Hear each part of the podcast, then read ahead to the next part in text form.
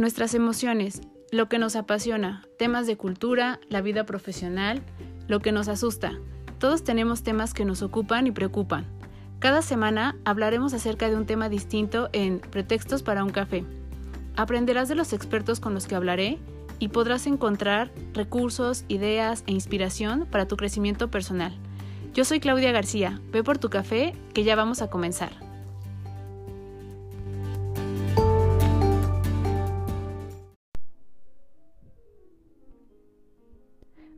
Todos, bienvenidos a un episodio más de Pretextos para un café. Y el día de hoy vamos a hablar acerca de un tema que me parece que es fundamental, que es un tema muy importante y usando un poco el pretexto de que el día viernes 10 de septiembre fue el Día Mundial para la Prevención del Suicidio, pues me gustaría que habláramos acerca de dos factores muy importantes que tienen relación justo con con este acto que desafortunadamente pues cada vez las cifras son mayores, eh, cada vez encontramos eh, poblaciones eh, de diferentes edades, ¿no? Que, que llegan a recurrir a estos recursos como un medio de poder salir acerca de las dificultades que están viviendo. Y me gustaría comenzar hablando acerca de la depresión. La verdad es que la depresión es es un pre, no siempre, pero sí es un pre la mayoría de las veces para que ocurran estos actos de suicidio. Siempre hay un antecedente y el antecedente eh, puede ser esta depresión y estos signos que nos lanza la depresión, ¿no? A mí me, me parece que la depresión eh, de repente está muy mal abordada, está muy confundida con pensar que estamos pasando solo una mala época o que estamos viviendo un mal momento, que las cosas van a cambiar.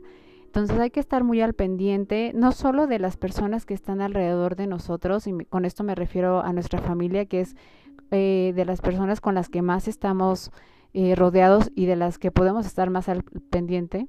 Nos hemos dado cuenta que desafortunadamente no siempre es así, no siempre observamos a la gente que queremos y con la que vivimos, no siempre conocemos a las personas que son las más cercanas. Deberíamos, pero no. Y eh, eh, no solo, al decir no solo a nuestro núcleo más cercano, sino también a, en una empresa, a nuestro equipo de trabajo, ¿no? Conocer los comportamientos de las personas con las que trabajamos, eh, poder eh, identificar los focos rojos, si es que en algún momento eh, podemos verlos en personas que han cambiado su comportamiento, que han cambiado su manera de relacionarse con los demás, que sepamos que hayan pasado por eventos complicados. Y la otra, que es la más importante, que es la de nosotros mismos, ¿no? Hay veces que minimizamos lo que sentimos y justo también lo podemos justificar con temas como eh, pues estoy pasando un mal momento, eh, es que solo estoy desanimado o es que últimamente me he sentido muy cansado. Cuando de repente hacemos la suma de, de varios factores y de varios puntos que estamos viviendo físicamente, fisiológicamente, mentalmente, nos damos cuenta de que a lo mejor no estamos en el mejor de los estados. Entonces, me gustaría hablar primero acerca de la depresión, identificarla, eh, saber eh, cuáles son estos factores de riesgo que, que podemos encontrar, cómo podemos identificarlos. Eh, si tienen ahí lápiz y papel estaría muy bien. Y si en algún momento identificas que tú vives algo así, sería muy bueno saber a partir de cuándo si es que puedes eh, identificar a partir de qué momento comenzó a pasar esto, por qué comenzamos a tener, eh, no sé, eh, ese tipo de comportamientos, cómo nos sentimos al respecto, cómo es nuestro sueño, cómo se ha vuelto la interacción con los demás.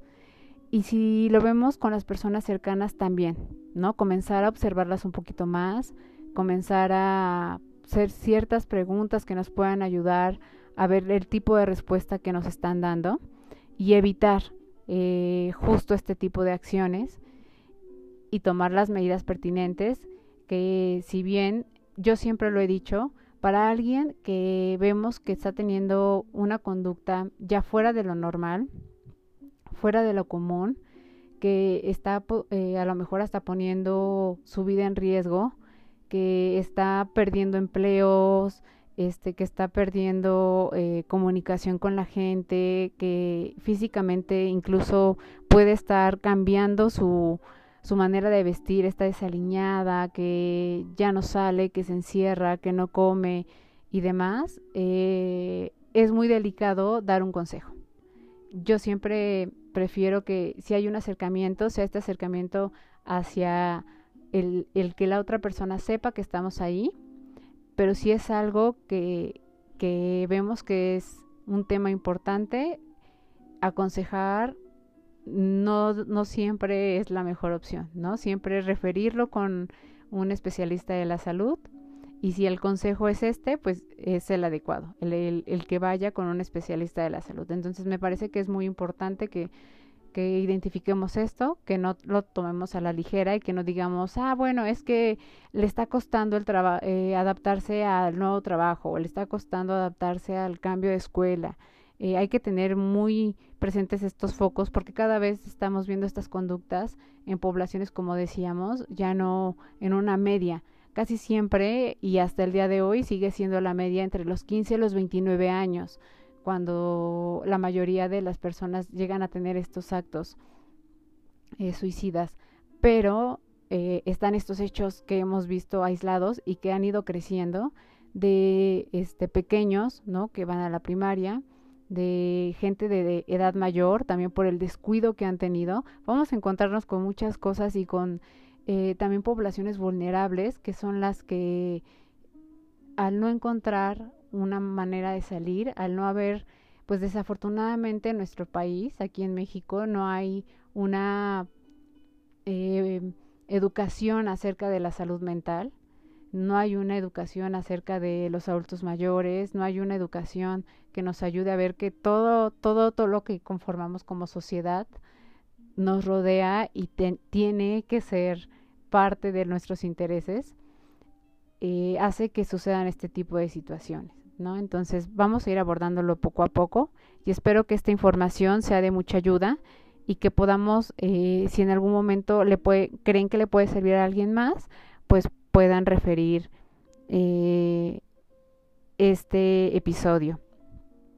Yo creo que la pandemia eh, trajo mucho, mucho, mucho de este tema de depresión y aún antes de la pandemia la depresión ya era por sí misma una pandemia muy silenciosa de nuestra época.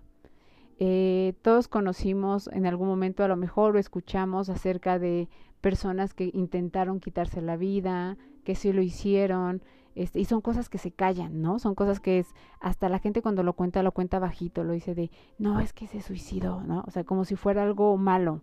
Entonces yo creo que al contrario, es algo de, oye, ¿por qué? ¿Qué estaba pasando? ¿Qué sucedió? Justo porque son temas de los que se tienen que hablar. Es como cuando ahora eh, se está haciendo mucho esta parte de promoción de, no esconder el tipo de abuso, ya sea sexual, verbal, físico, eh, hacia las mujeres. Eh, siempre lo hacemos como en silencio, minimizamos, este, lo hacemos en grupos cerrados, entonces no, levantar la voz y decirlo tal cual cual es.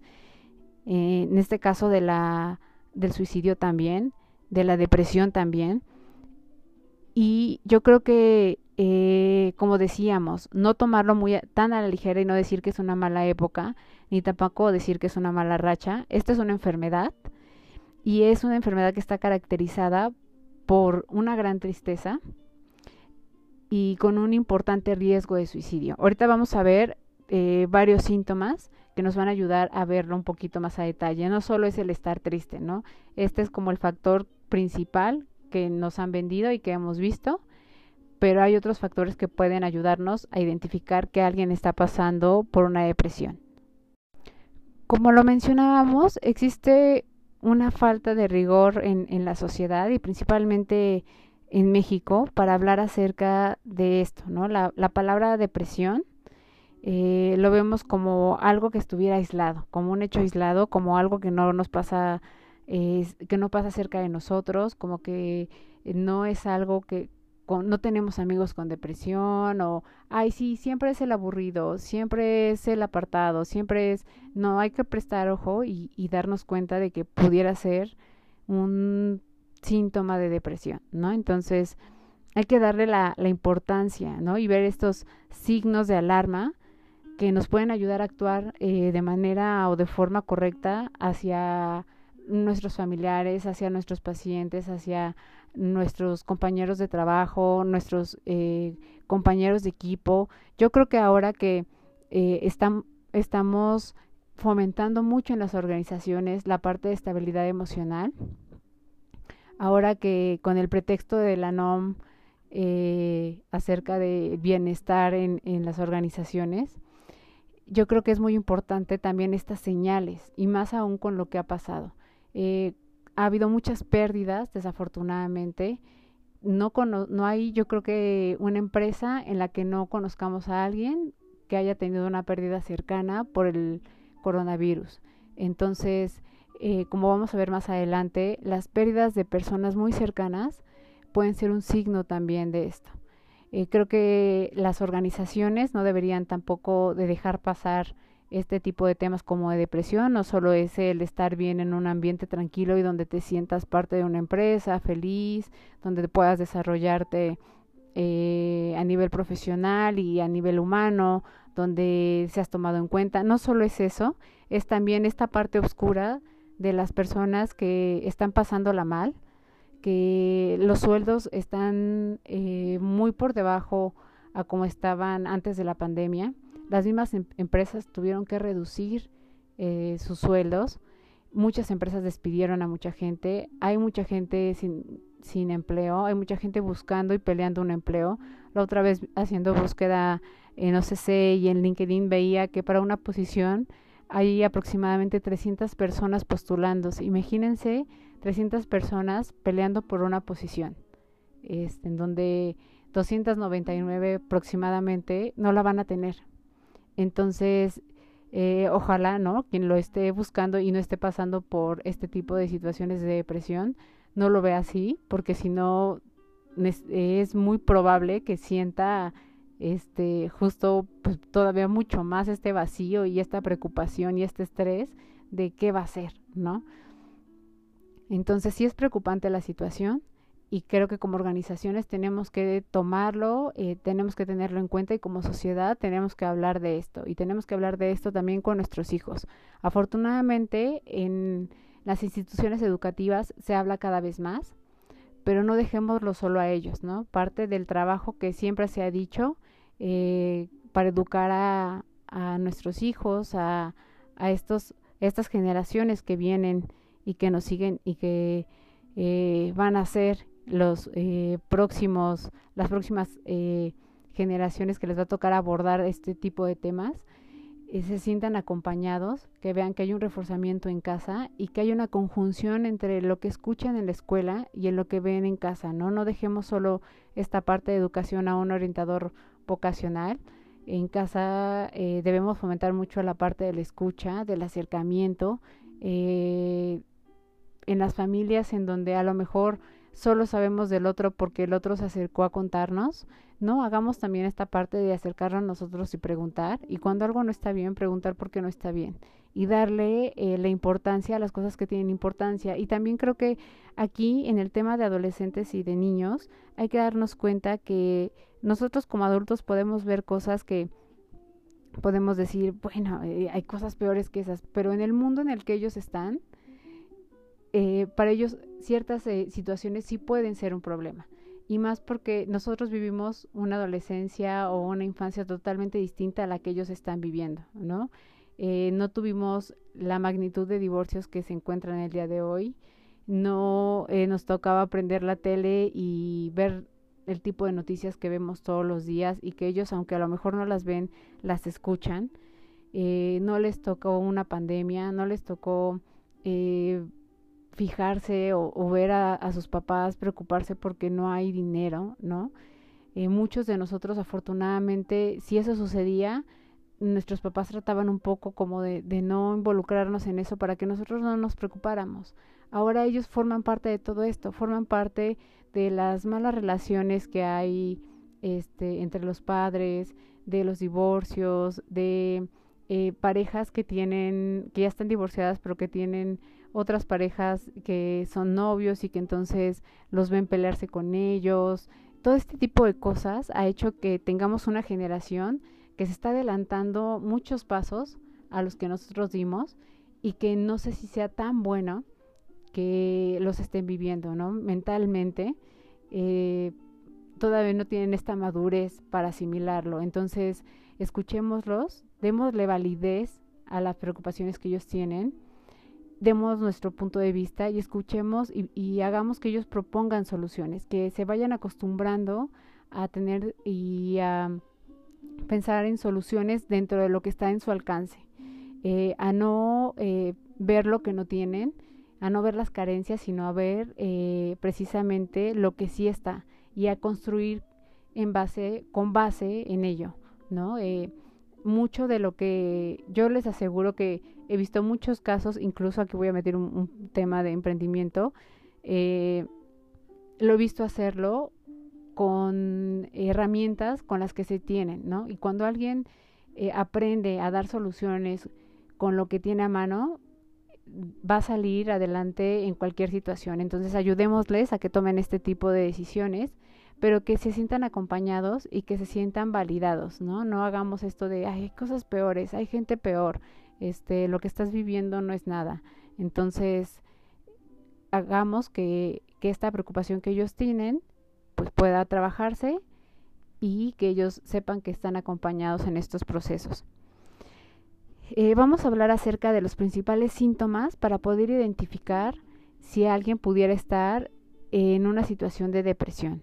Entonces, aquí es muy importante que veamos que vamos a separarlos entre la parte emocional, entre la parte somática, la parte de ansiedad, y les voy a eh, mencionar en su momento por qué en la parte de ansiedad, y también vamos a ver por qué el género ha tenido eh, un tema muy importante en el tema del suicidio el día de hoy. Dentro de los principales síntomas nos vamos a enfocar primero en la parte emocional. Como decíamos, solemos decir que la depresión es estar en un, eh, en un estado de tristeza, ¿no?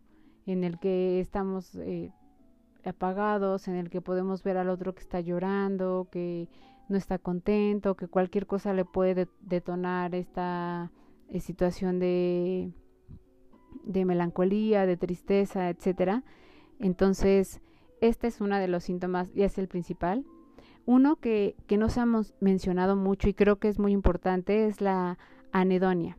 La anedonia es la incapacidad perdón, para sentir placer o felicidad eh, a estímulos placenteros, ¿no? A estímulos que generalmente sí, sí lo provocan.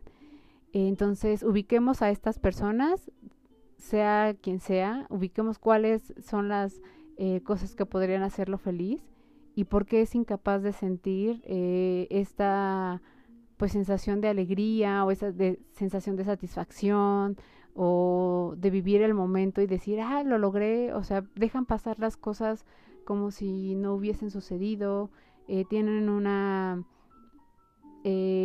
una emocionalidad muy plana, ¿no? Entonces, Creo que este es un, punto importante. Cuando haya eventos en donde nosotros creemos que la otra persona pues va a estar contenta, que va a estar feliz, que va a estar eh, pues sintiéndose bien por algún logro, porque obtuvo algún regalo, porque eh, esto va a favorecer su vida, veamos cómo lo recibe.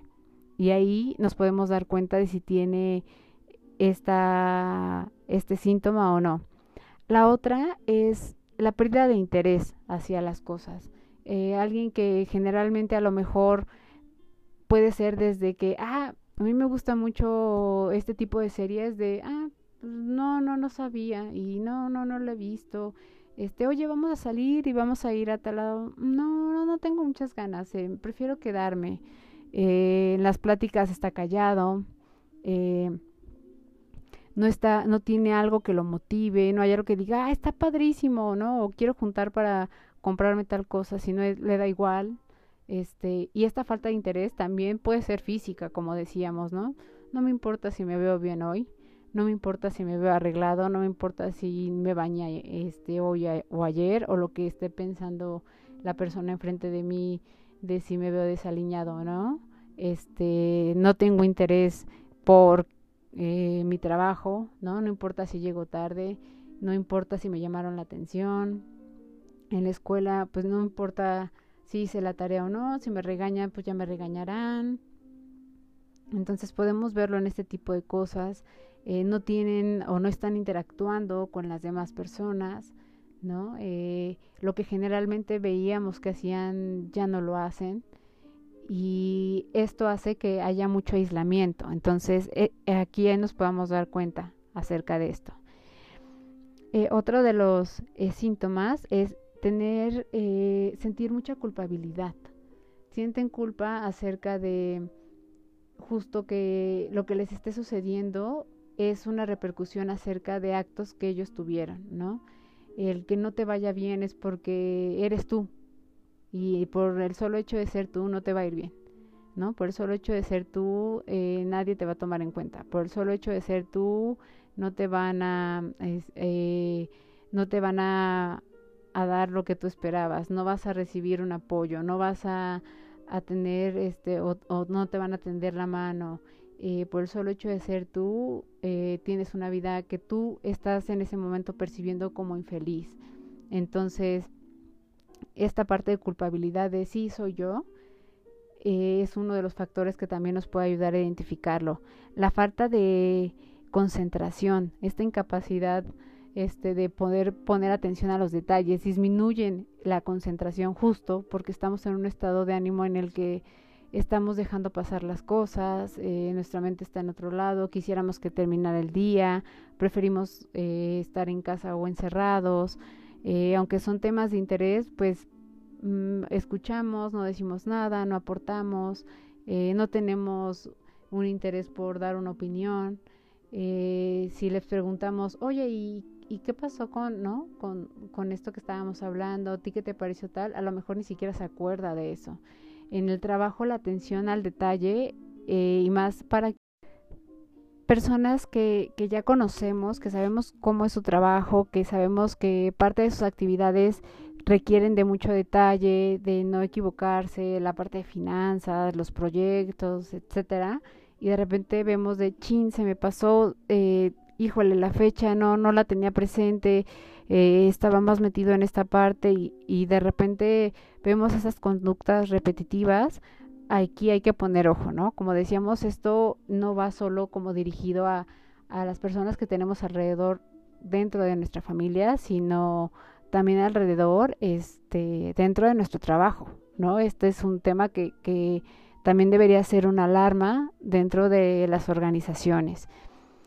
Eh, la otra es que eh, esto ya pasa cuando alguien ya está eh, mucho más avanzado, comienza a expresar algunas situaciones en las que ha pensado o, o ha tenido ideas acerca de la muerte y el suicidio, ¿no? Entonces esto nos puede también dar un indicio creo que es de los principales de que ya no le está pasando bien, ¿no? Si alguien dice, oye, si yo no estuviera aquí no pasaría nada, este, ¿cómo no pasaría nada, no? Entonces, creo que es de las cosas que donde más podemos eh, poner ojo, ¿no? Y como decíamos, el mejor consejo que podemos dar en estas situaciones, porque no sabemos exactamente qué es lo que está detonando esta situación o qué es lo que está pasando por su mente, cuáles son eh, los factores que están influyendo,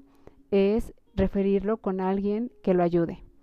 Y que eh, si bien esto es una enfermedad, es una enfermedad que se puede tratar, es una enfermedad que es, eh, si es bien atendida, puede curarse y que si bien a lo mejor en el entorno en el que estamos nos cuesta hablar acerca de esto, que vean que nosotros lo hacemos con naturalidad, ¿no? Que para nosotros no pasa nada el decir, ah, pues eh, a lo mejor tienes depresión, ¿no?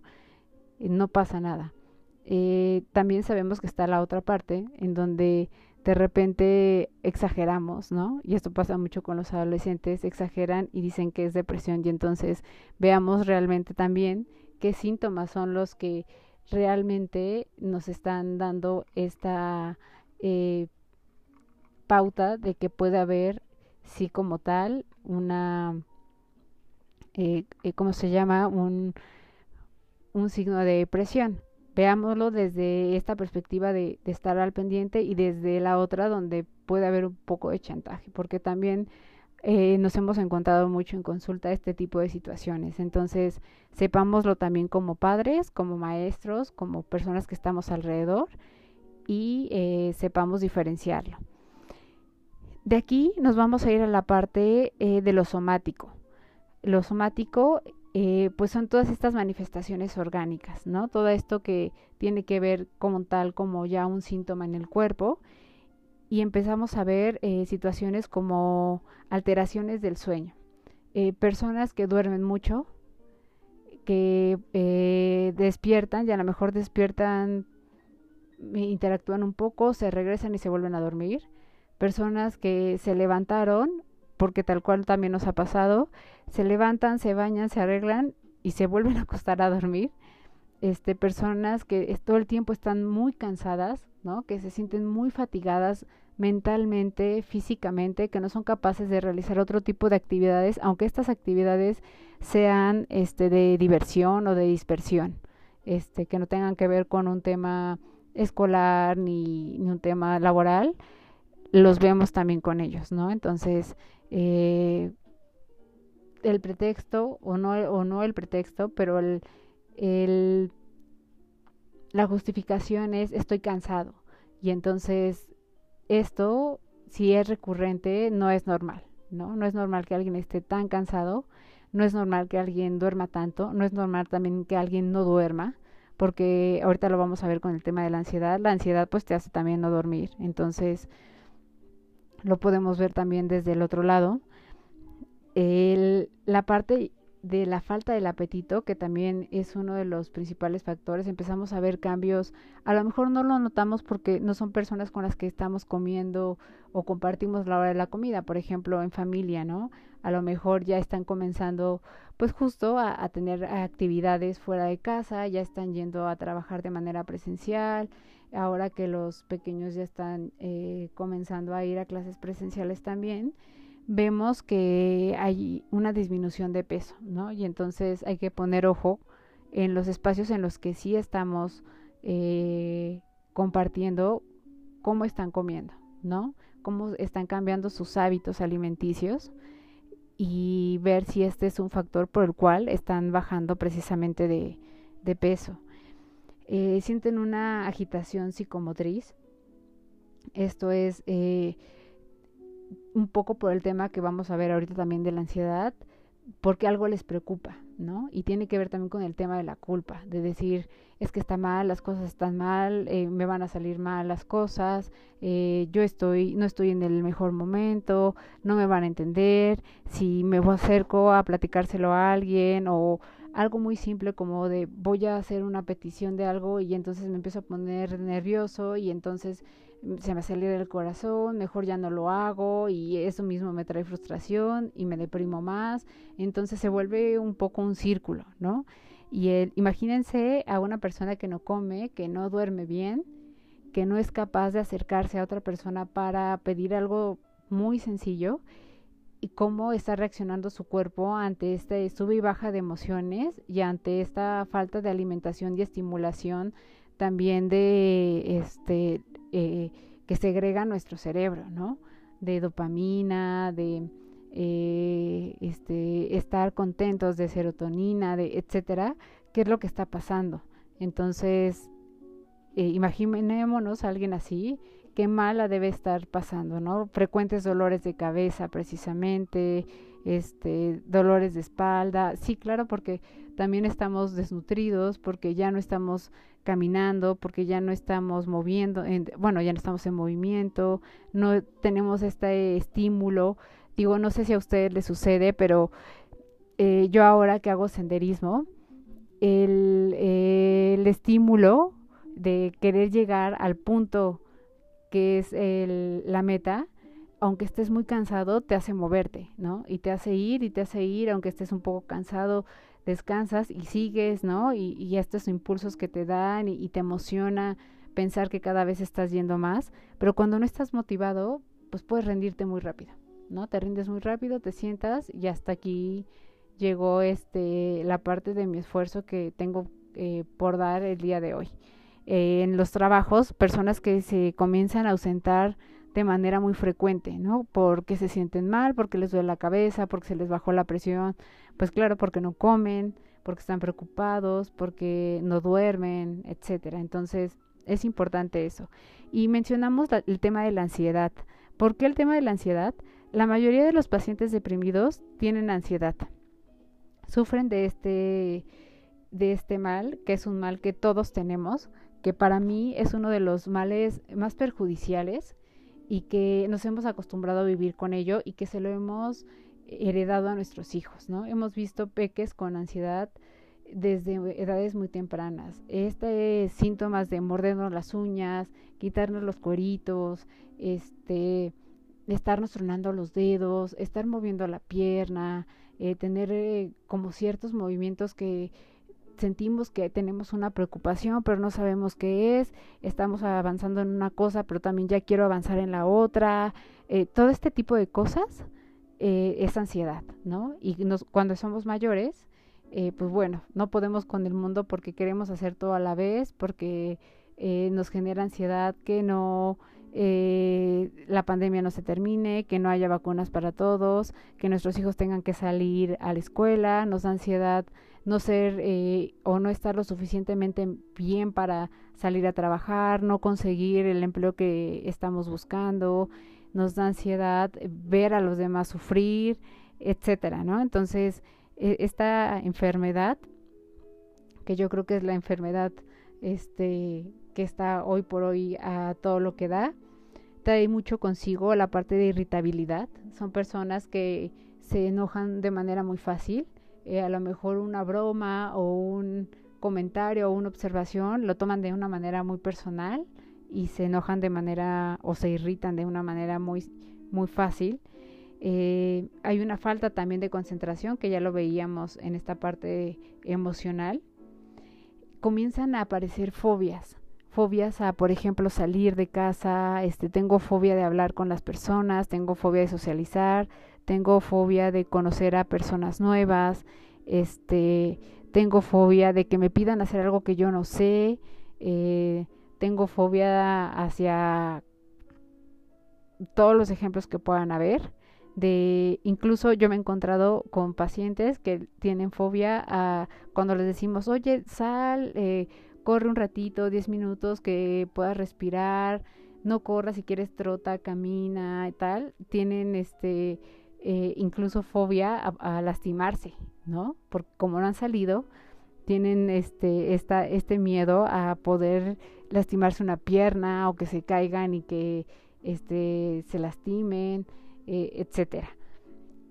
Y eh, también aquí, pues bueno, hay muchas alteraciones este, psicomotoras con la ansiedad. Como decíamos, este estarnos moviendo de un lado a otro, no podemos estar sentados y en espera, estarnos tronando los dedos, este, tenemos esto de, estar moviendo la pierna, no sé si han visto a personas que están sentadas y están moviendo y moviendo y moviendo la pierna, o se están agarre y agarre el, el cabello, este, se rascan la cabeza, como decíamos, se muerden las uñas. Entonces, eh, la ansiedad también tiene un factor muy importante para con la depresión. Y aquí viene un punto que a mí me parece muy importante, que es eh, del 20 a un 25% de las adolescentes mujeres tienen antecedentes eh, de problemas de ansiedad a últimas investigaciones se han dado cuenta que los hijos de padres que han tenido depresión presentan una probabilidad entre 4, 3 y 4 veces mayor de desarrollar este trastorno, ya sea de ansiedad o de depresión, y más aún si son mujeres.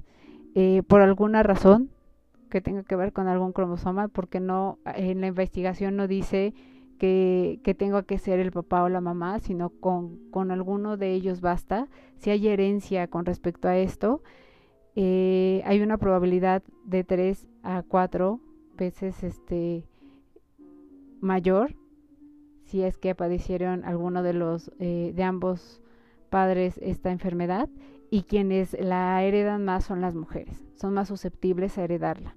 Entonces este también es un dato importante que tenemos que tener presente y que tenemos que tener o, poner ojos si nosotros sabemos que en nuestra familia hubieron antecedentes de hermanos, de tíos, de abuelos que tuvieron este, vivieron depresión, ansiedad, que tuvieron en algún momento algún conato o intento de suicidio, este, estas eh, eh, eventos que se esconden, ¿no? Que la familia de repente tiene estos secretos que no deberían ser secretos, donde dicen, ah, tu tío se murió de un derrame cerebral y no es cierto, fue un suicidio, ¿no? Que tendemos a esconder.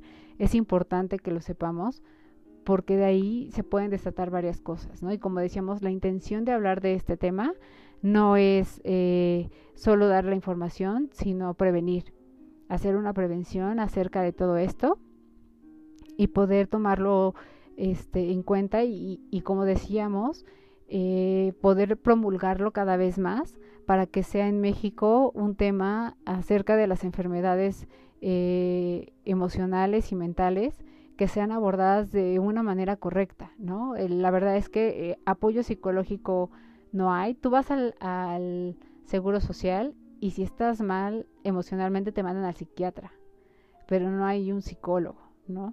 Y este no estamos en contra de los medicamentos siempre y cuando sean llevados de una manera adecuada y si sean necesarios. Entonces, no hay eh, instituciones eh, tan baratas eh, u organizaciones hay muy pocas, para poder hablar acerca de estos temas y para poder normalizarlo. Porque hay personas que tienen dislexia, porque hay personas que tienen déficit de atención, porque hay personas que tienen eh, a lo mejor sin autismo, este espectro eh, autista, porque hay personas que padecen, como decíamos, depresión, porque hay personas que padecen de demasiada ansiedad, en donde ya la ansiedad a niveles más grandes comienzas a lastimarte, autolesionarte, no te deja tener una vida normal. Entonces, la verdad es que la enfermedad, eh, las enfermedades emocionales y mentales en México no tienen cabida, ¿no? Nuestros psiquiátricos son psiquiátricos de guardar a la gente, darles un sedante y que permanezcan ahí este son lugares en los donde no hay un tratamiento como tal, en donde incluso los pacientes son abandonados. Entonces, la educación que tenemos en México acerca de la enfermedad eh, emocional y mental no es una educación bien dada, ¿no?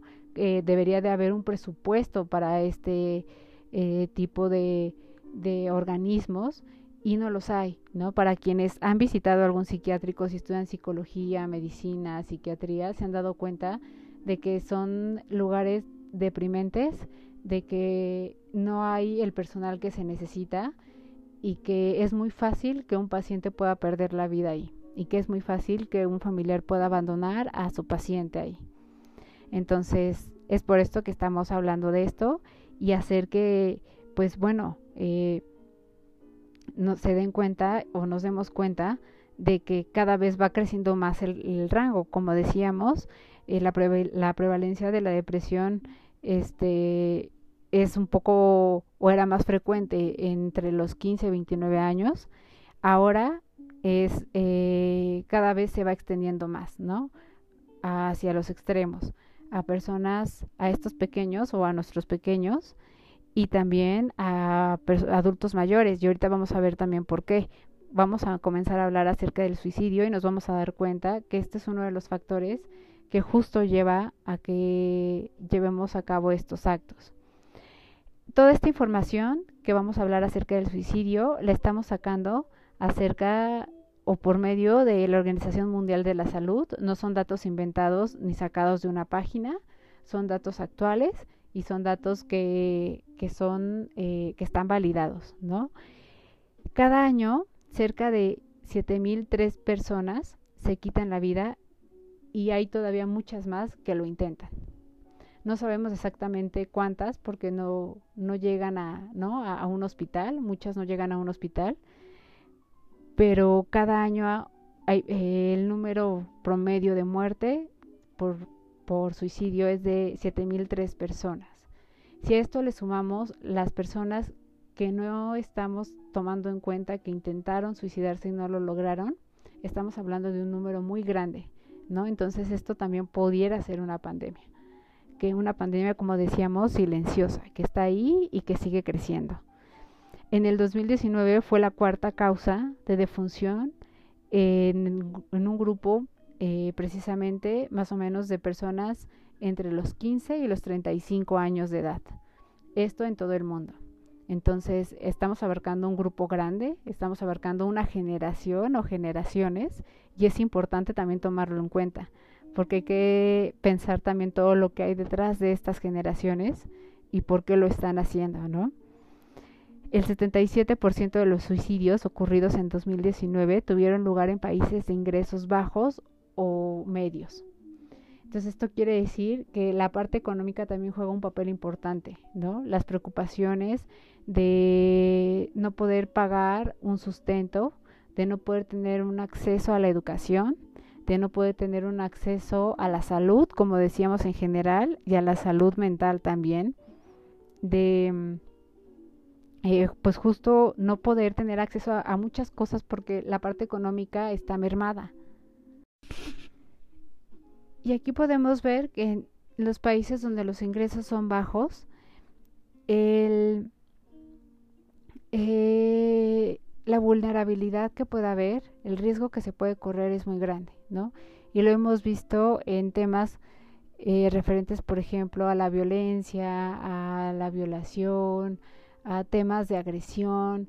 Entonces, esta falta de información, esta falta de educación, esta falta de apoyos que, que se necesitan, e incrementa mucho el que hayan o nos encontremos en situaciones en las que pues a lo mejor la salida que encuentran este tipo de personas pues sea el preferir eh, no estar, ¿no? Insisto, todo esto e información es con el fin de que se pueda prevenir y que incluyamos eh, el que hagamos una petición o, que eh, estemos o seamos personas que podamos tener este criterio de decir la salud mental dónde queda, ¿no? ¿Dónde quedan estos apoyos? ¿Dónde queda en una escuela la parte de hablar acerca de los temas emocionales? ¿Dónde queda, como ya lo hemos visto en la parte laboral? ¿Dónde queda en una eh, en un programa eh, a nivel político, en donde queda incluso en lo que vemos en la tele, ¿no? Siempre darle cabida a esta parte porque creo que es la parte que nos está comiendo y que no nos está dando la calidad de vida que nosotros esperaríamos. Los grupos de riesgo, como vemos, pues bueno, muchos de los casos eh, se dan en, en actos de, de impulsividad, cuando ya de repente venimos arrastrando este estas situaciones en las que estamos viviendo de agresividad, de, de vulnerabilidad, de no tener oportunidades y viene otro acto a rematarlo, pues bueno, lo que sucede es que muchas de las situaciones de suicidio se han dado en situaciones de impulsividad, en situaciones en las que están en crisis y en las que la capacidad de afrontar las tensiones que ya en ese momento se sienten que están eh, inundándonos no deja como si como otra salida y entonces deja esta única ventana que es el ya no estar para afrontar todo esto pues bueno no eh, hay que pensar en todo este entorno que decíamos de los problemas económicos de problemas en casa, acerca de rupturas este, de pareja, lo que viven nuestros hijos al ver problemas en casa realmente fuertes, eh, de enfermedades crónicas también, ¿no? Muchos, muchos se ha hablado acerca del tema de las enfermedades y en, cual, en las cuales ya no hay cura, en donde son degenerativas y en donde lo que piensa el enfermo es ya no quiero estar, ¿no? Y entonces esta, este ya no quiero estar es buscar una opción para precisamente eh, salir ya de esto. Entonces creo que así como estamos buscando un buen vivir y lo vamos promulgando por todos lados, también hay que pensar en un buen morir, ¿no? Que no sucede tampoco. Las enfermedades este, crónico-degenerativas generalmente terminan en desenlaces pues muy tristes, en, este, en desenlaces en donde eh, la gente muere sola, la gente es abandonada, la gente que ya es de una edad mayor. Hemos visto muchos casos donde las dejan a su suerte en un cuarto y si no es porque alguna vecina se acerca, porque alguna vecina este precisamente se llama a alguna institución, eh, pide apoyo, esta persona puede morir ahí, ¿no? O casos en los que han encontrado a gente muerta, incluso ya un poco momificada y murió sola. Entonces, estos grupos vulnerables son los que están eh, más expuestos a tomar estas decisiones de manera eh, radical o de manera más reactiva para poder hacer precisamente pues esto, ¿no? El poder decidir quitarse la vida. Los actos violentos que se viven actualmente, ¿no? Las pérdidas de los seres queridos y los abusos que hemos eh, podido ver que también van en un alza han sido un factor también importante para, para este tema del suicidio. Y esto ha hecho que, que crezca. Uno de los factores, cuando se hacen los estudios, la mayoría de los factores era justo la depresión, el no tratar una, bien una enfermedad mental, etcétera. Pero a esto se ha sumado mucho la parte de la violencia, se ha sumado mucho la parte de eh, los abusos que se viven en casa, de los abusos que se pueden vivir en la escuela, de los abusos eh, que se pueden vivir eh, por medio de la gente con la que estamos y esto pues ha generado actos suicidas. Los grupos más vulnerables pues son los la gente refugiada que ahora también lo hemos visto mucho, la gente que está migrando desde sus países a otros lugares, buscando una mejor vida y al llegar a otro país y encontrarse con situaciones en donde son maltratados, en donde son humillados, etcétera, optan por quitarse la vida, ¿no? No, no es lo que esperaban, eh, no es lo que creían que se iban a encontrar y optan por hacer este tipo de acciones. Las personas con distintas preferencias sexuales hemos visto que por más educación que hemos dado, por más que nos encontremos ahora con generaciones que tienen mucho más apertura a esto, seguimos teniendo generaciones que no lo aceptan, ¿no? Generaciones que eh, tienen actos violentos, que no solo tienen actos de desprecio mediante alguna palabra o mediante este alguna burla, etcétera, sino actos verdaderamente eh, violentos, ¿no? Y hemos visto que mucho, por ejemplo, ahora que se habla de los feminicidios, muchos también de estos feminicidios han sido eh, hacia transexuales. Entonces, la gente al no ser aceptada, al ver el tipo de mundo en el que se encuentra, de no tener un apoyo con la familia, de sentir esta parte de culpa por justamente tener una preferencia distinta y no eh, formar parte de la normalidad y lo pongo entre comillas porque no sabemos y no nosotros creamos nuestra propia o tenemos un concepto de nuestra propia normalidad, no sabemos exactamente cuál es la normalidad, eh, no se sienten parte de este mundo y entonces deciden quitarse la vida.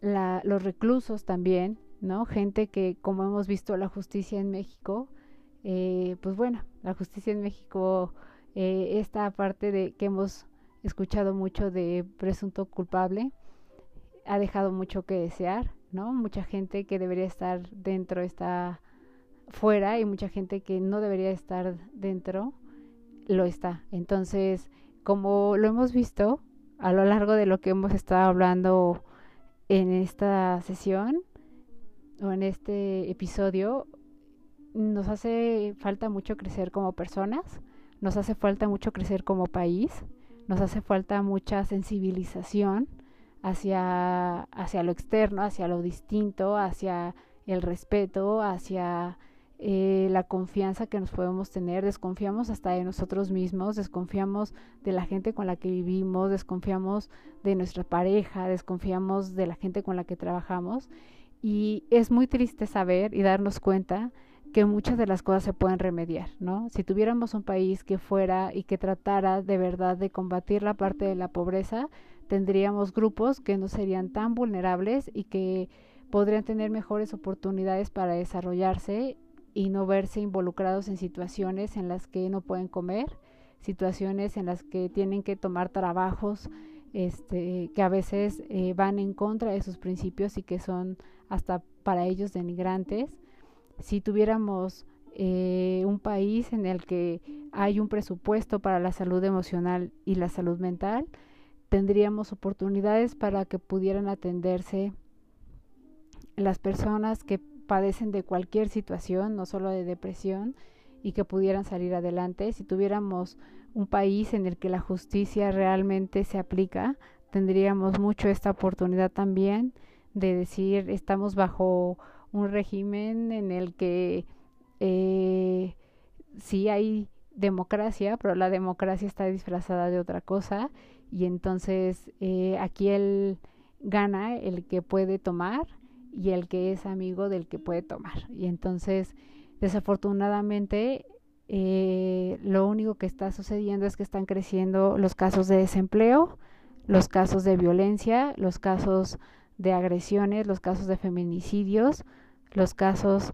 de eh, enfermedades mentales, emocionales y en específico con el tema que hablamos de hoy, de suicidio. Entonces yo les invito a que puedan hablar más acerca de esto, que pongan mucha atención acerca de las personas que tienen a su alrededor, ya vimos que vivimos en un país en el que no podemos hacer mucho por esto, pero si nosotros podemos hacer algo como personas acerca de las de nuestra familia, de las personas con las que trabajamos, de las personas con las que nos rodeamos, con las que estudiamos, podemos hacer un poco la diferencia, ¿no? Entonces, espero que, que esto haya servido un poquito para poner cifras, para poner números, para poner puntos eh, de referencia y también eh, es muy importante, y esto es un punto como para finalizar, eh, el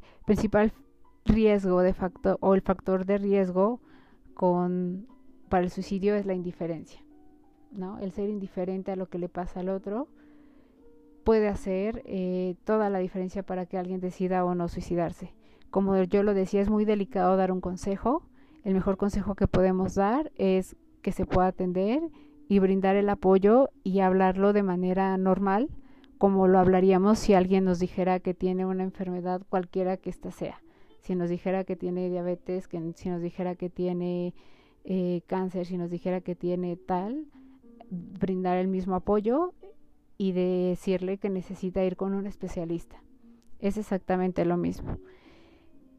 Y un punto para, para los padres de familia, eh, estar atentos a lo que nuestros hijos ven en tele, a lo que nuestros hijos buscan en internet y a toda esta información que tienen a la mano porque es increíble toda la información que se genera acerca de posibles eh, eh, páginas o manuales de cómo suicidarte.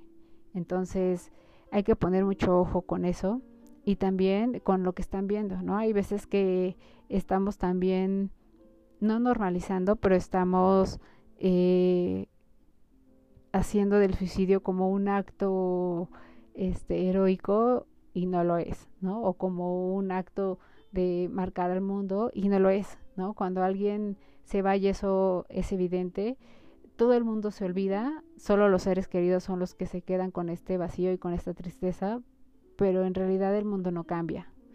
Entonces hay que hacer que, ellos se den cuenta que este no es un acto que los vaya a hacer trascender y que no es como lo vemos en las películas. Entonces espero que les haya servido, que les haya funcionado. que hayan tomado su café mientras hablábamos acerca de esto.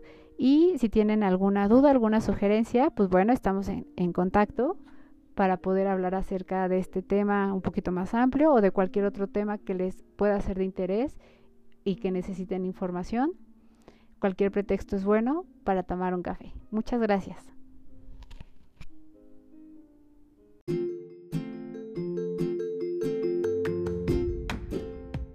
Muchas gracias por estar aquí. Nos escuchamos en el próximo episodio con un pretexto más para hablar de otro tema.